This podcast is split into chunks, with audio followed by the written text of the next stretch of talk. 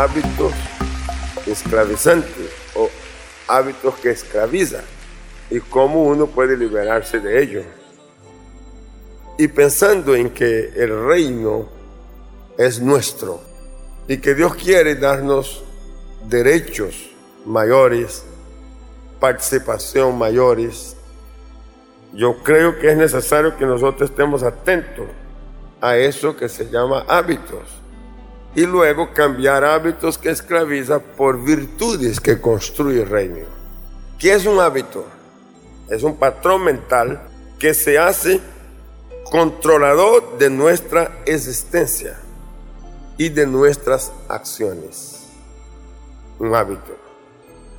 Cuando una persona piensa, habla y actúa, una vez, dos veces, más, ¿qué es lo que está formando? Un hábito. Y una vez que se forme el hábito, este se incorpora a la conducta. Y una vez que está incorporada la conducta, esto marca el carácter.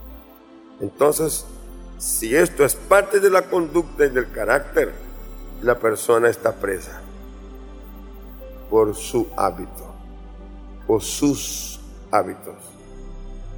Puede ser, para dar ideas, y no estoy hablando que usted está ahí, pero hay otros que ya llegaron ahí. El cigarrillo, por ejemplo. Cuando una persona toca el cigarrillo la primera vez, ¿lo acepta o lo rechaza? Lo rechaza. ¿Cómo hace para aceptarlo? Lo vuelve a probar una y otra vez. Entonces la nicotina tiene un punto aditivo. Ella se enriega la sangre y lo agarra. Y a partir de ahí la persona puede seguir. Entonces luego encontramos algo que favorece, que es la aceptación social.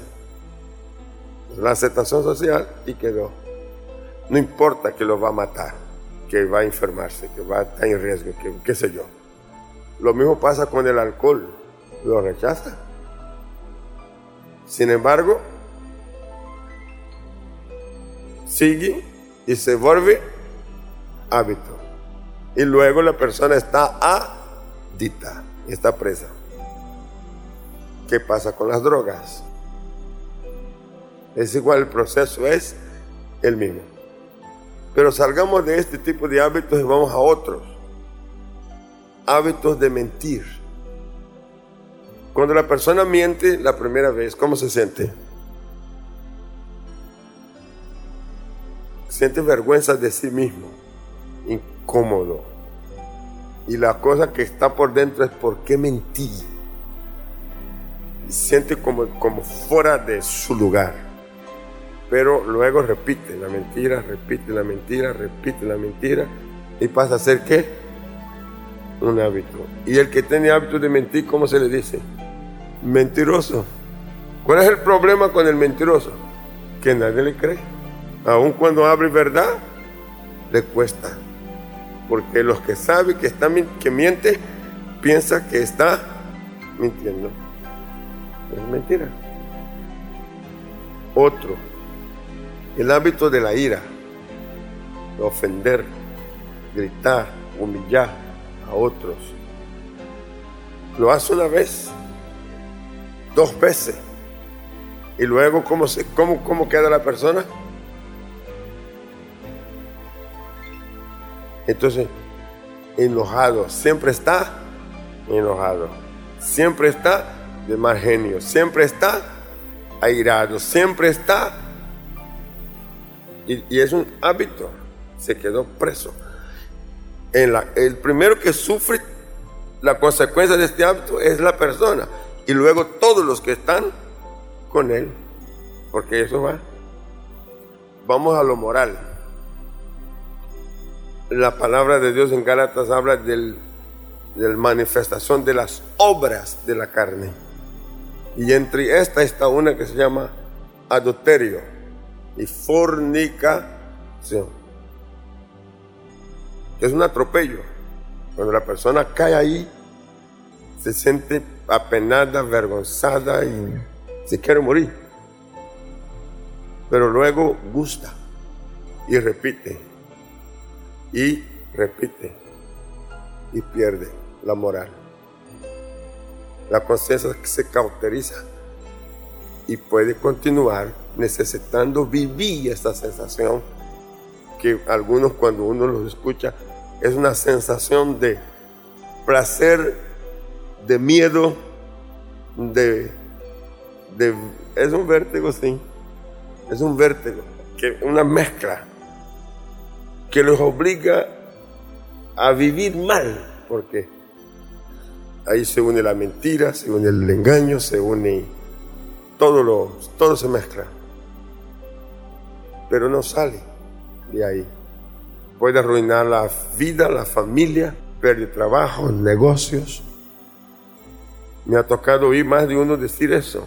Es que lo que tengo o lo que tuve, lo perdí. Hábito inmoral, de inmoralidad. Y siguió el camino ahí. El hábito tiene la capacidad de sedar, de anestesiar, de entontecer, de matar la creatividad. Cuando una persona cayó ahí, el hábito en estas condiciones lo va a hacer daño hasta llegar a la pérdida de la creatividad y lo vuelve tonto. El hábito esclaviza y el esclavo siempre dice que no puede. Por supuesto, porque el esclavo está dominado, no puede. El esclavo se rinde y vive en la tierra de lo imposible. Para él nada es posible, por supuesto, porque él está prisionero. El esclavo nunca, por ser esclavo, nunca alcanza lo necesario. Nunca. Porque siempre va a depender de lo que le dan en la condición de esclavo. Una definición de un psicólogo. Somos esclavos de nosotros mismos. Así que el problema no está externo, el problema es interno. La misma línea, somos una manera de pensar. De cuando el individuo cae allí, él ya es lo que él piensa. Y esto es lo que dice la palabra de Dios. Tal es su pensamiento, tal es él. Tal es él o tal es ella. La pregunta es, si una persona llega a esta condición, ¿hay esperanza? ¿Dónde está la esperanza? Jesús dijo, y conoceréis la verdad, y la verdad os hará libre. Oh, qué belleza eso. Vamos a leer eso porque es muy, muy, muy, muy provechoso. Eh, Juan Evangelio, capítulo 8. Evangelio 8 del versículo 32. Y conoceréis la verdad y la verdad os hará libres. Mire lo que preguntaron a Jesús. O le respondieron, linaje de Abraham somos. Y jamás hemos sido esclavos de nadie, como dices tú, ¿seréis libres? Jesús le respondió, de cierto, de cierto os digo, que todo aquel que hace que pecado es que esclavo del pecado. Entonces, todo aquel que está dominado por un hábito es esclavo de quién? Del hábito. Y el esclavo no queda en la casa para siempre. El Hijo sí se queda para siempre. Así que si el Hijo os libertare, seréis verdaderamente libres. Así que para lograr la libertad, la persona necesita la ayuda de Jesucristo. Y puede recoger a ella y la encontrará. Si una persona alcanza la libertad, entonces podrá subir a un nivel más alto. Puede subir a un nivel más alto.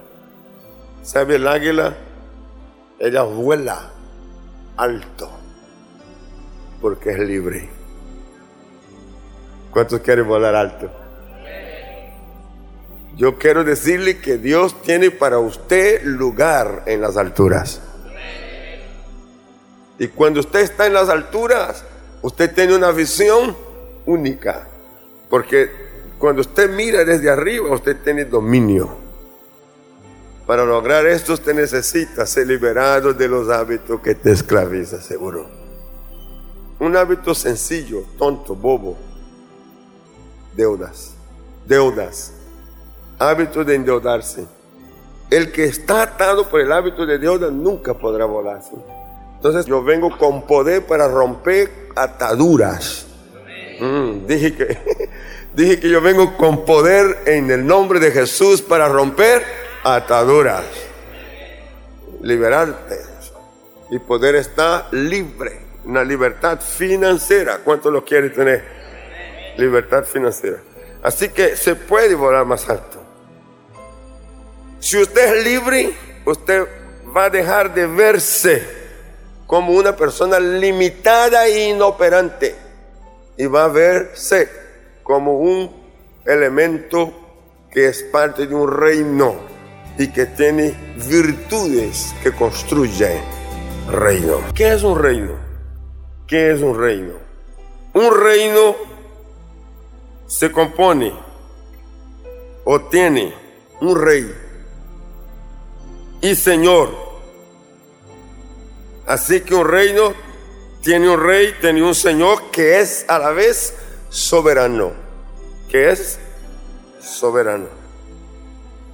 Un reino tiene un territorio. Un reino tiene dominio. Un reino tiene una constitución. Es igual a un pacto real. Un reino ofrece una ciudadanía forma una comunidad donde los que están bajo este gobierno real se les llama súditos. Un reino tiene leyes que es principios aceptables. Un reino tiene privilegios igual a derechos y beneficios. Fíjese usted, derechos y beneficios. Un reino tiene un código de ética igual a un estilo de vida y conducta aceptable.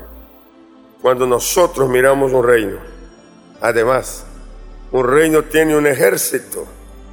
¿Cuál es el propósito de un ejército? O fuerzas organizadas en diferentes tipos de armas para ofrecer seguridad. Un reino tiene una macro comunidad. Ya estamos hablando de la macro comunidad donde interviene el factor económico y financiero. Un reino tiene una cultura social que es igual a protocolo y procedimientos. Un reino. Ahora, todo eso lo encarna el rey. El rey es la encarnación del reino. Representa su gloria y naturaleza. La autoridad fluye del rey y su palabra es suprema. Es suprema. Yo quiero que usted vaya conmigo al libro de los reyes, segundo libro de los reyes. Y quiero que vea virtud de un rey capítulo 22. Capítulo 22. Cuando Josías comenzó a reinar, era de ocho años y reinó en Jerusalén 31 años. El nombre de su madre fue Gédida. ¿Qué hizo él? hizo lo recto ante los ojos de Jehová. Y anduvo en todo el camino de David su padre, sin apartarse a derecha ni a izquierda. Esto es algo importante. Ahora, note usted que es un adolescente. Sin embargo, ya tiene principio. Por eso es bueno que nosotros los padres no subestimemos a estas criaturas de ocho años en casa. Porque ellos ya tienen formación. Uno piensa que no, pero si usted la impartió, aquí se ve la influencia de quién? De una madre. La virtud de esta madre, Gédida, ella está fijando, fijando en él una identidad de realeza. La pregunta es, cuando estamos criando nuestros hijos, ¿qué es lo que le transmitimos? Fíjese que no habla de su padre, sino que habla de la madre, que es la que tuvo influencia en él. Entonces tenemos la influencia de una madre. Segundo, tenemos la decisión personal de Josías. ¿Cuál es la decisión personal de él? Decisión basada en virtud, no en hábitos esclavizantes. ¿Qué es lo que estamos viendo en, Josías? su decisión. ¿Cuál es, su, ¿Cuál es la decisión? Voy a hacerlo recto. Eso es una decisión personal. Voy a hacerlo recto delante de Dios. Voy a hacer las cosas bien. ¿Cómo se valora eso? Y yo reto a cualquier hombre, a cualquier mujer que por algún motivo de la vida están siendo tentados a hacer lo incorrecto, a salirse del marco, a quedar atado a hábitos que no le ayudan. Te, desafío que si un adolescente de 8 años y más tarde un poco mayor puede mantener su decisión correctamente, usted también puede. Una decisión personal. Él determinó a mantenerse en esta condición. Mi propósito es no hacer lo contrario. Vivió la palabra. Es una decisión personal hacer los retos y vivir la palabra. Le llevo a Crónica, segunda carta, capítulo 34, versículos 18 al 20. Además de esto, declaró el escriba Safán al rey diciendo, el sacerdote Hilcías me dio el libro y leyó Safán en él delante del rey. ¿Lo leyó delante de quién? Del rey. ¿De qué rey estamos hablando? De Josías. Fíjese bien. Luego que el rey oyó las palabras de la ley, ¿qué hizo él? Rasgó sus vestidos. Rasgó sus vestidos y mandó a Isías, a Icán, hijo de Safán, y Abdón, hijo de Micaía o Micaía, y a Safán, escriba, y a Asaías, siervo del rey, diciendo, andad, consultad a Jehová por mí y por el remanente de Israel y de Judá acerca de las palabras del libro que se ha hallado porque grande es la ira de Jehová que ha caído sobre nosotros, por cuanto nuestros padres no guardaron la palabra de Jehová para hacer conforme a todo lo que está escrito en este libro. Entonces decías de los y los del rey fueron a Ulda, profetisa, mujer de salud, hijo de Tilba, hijo de Arjas, guarda de las vestiduras, la cual moraba en Jerusalén, en el segundo barrio, y le dijeron las palabras antes dichas. Y ella respondió, Jehová Dios de Israel ha dicho así, decir al varón que os ha enviado a mí, que así ha dicho Jehová. Hago una pausa aquí porque yo quiero que usted note. Una cosa es sentirse amenazado por la palabra o por lo espiritual y otra cosa es sentirse orientado por ella. ¿Saben, mis amados hermanos? Este tipo de actitud reverente, voy a buscar, quiero saber qué es lo que Dios tiene para mí. voy a saber. Y lo hizo. ¿Qué dijo Jehová? He aquí, mire el mensaje que viene. Yo traigo mal sobre este lugar y sobre los moradores de él todas las maldiciones que están escritas en el libro que leyeron delante del rey de Judá. Por cuanto me han dejado y han ofrecido sacrificios a dioses ajenos, provocándome a ira con todas las obras de sus manos. Por tanto se derramará mi ira sobre este lugar y no se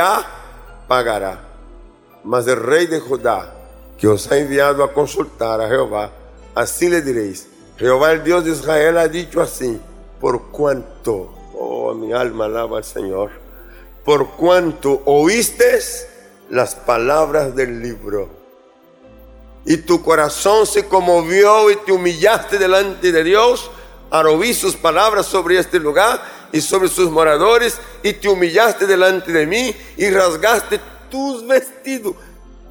Óigalo bien, quiere decir que cuando él estaba rasgando los vestidos, Dios lo estaba bien. Déjame decirte que cuando tú doblas rodilla, Dios te ve. Que cuando tú derramas lágrimas de rodilla, Dios te está viendo.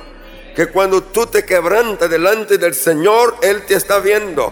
Que cuando tú te esfuerzas, cuando tú cumples con Dios un pacto, haces con Dios un voto, Dios te está viendo. Acabas de oír una palabra de nuestro pastor y misionero José Satirio dos Santos. Somos Centro Cristiano, una plataforma misionera a las naciones hace más de 40 años. Suscríbete ya a nuestro canal de YouTube Iglesia Cúcuta y no te pierdas de las bendiciones que Dios tiene para ti. Juntos podemos seguir haciendo misiones. Con tu oración y generosidad podemos llegar más lejos. Si deseas unirte, da clic en el botón donar identificado con forma de corazón. Bendiciones.